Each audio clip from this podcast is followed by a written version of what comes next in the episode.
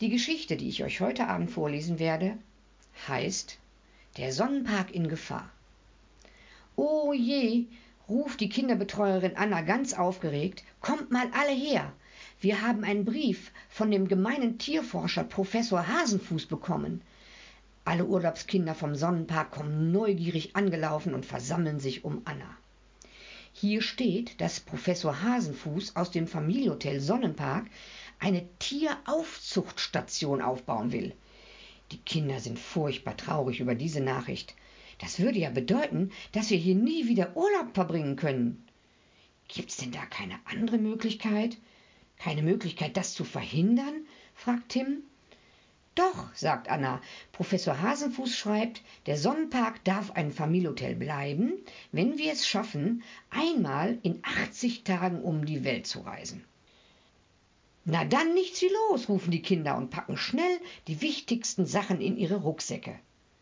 Als erstes führt sie ihre abenteuerliche Reise nach China.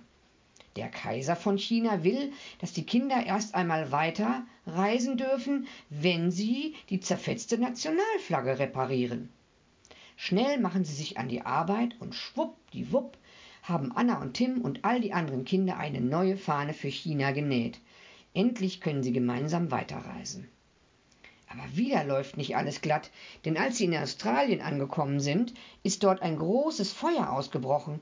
Natürlich helfen die Kinder, das Feuer zu löschen und alle Kängurus und die Koalabären zu retten. Ziemlich müde von der Arbeit setzen Anna und ihre Freunde die Reise um die Welt fort. Das darf doch wohl nicht wahr sein, ruft Tim, als der kleine Indianerjunge Weiße Feder ihn um Hilfe bittet. Diesmal muss das gestohlene Kriegsball wiedergefunden werden.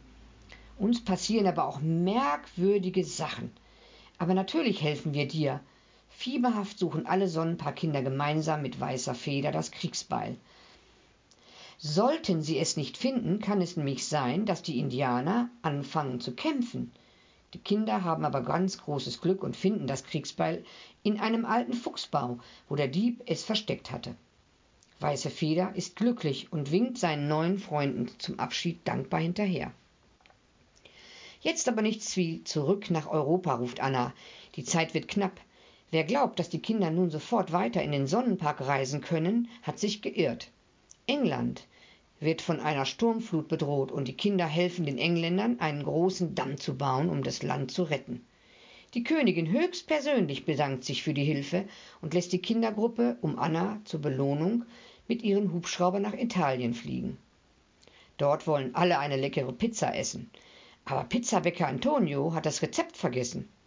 Könnt ihr mir vielleicht helfen? fragt er ganz traurig. Na klar, rufen alle Kinder im Chor. Pizza hat schließlich jeder schon mal gegessen und gemeinsam mit Antonio erstellen sie ein neues Rezept. Antonio bedankt sich mit der leckersten Pizza, die die Kinder je gegessen haben. Satt und zufrieden machen sich die Sonnenparkkinder auf den Heimweg. Es wird aber auch schon höchste Zeit, denn der 80. Tag hat schon begonnen. Als Professor Hasenfuß die Kinder vom Bahnhof kommen sieht, packt er wütend seinen Koffer und zieht von dannen. Juhu! Hey, wir haben's geschafft! jubeln Anna und Tim und ihre Freunde. Der Sonnenpark bleibt ein Familienhotel. Gemeinsam mit ihren Eltern, Happy und allen Menschen, die dort arbeiten, feiern die weitgereisten und ziemlich erleichterten Kinder bis spät in die Nacht. Und ich wünsche euch jetzt eine gute Nacht.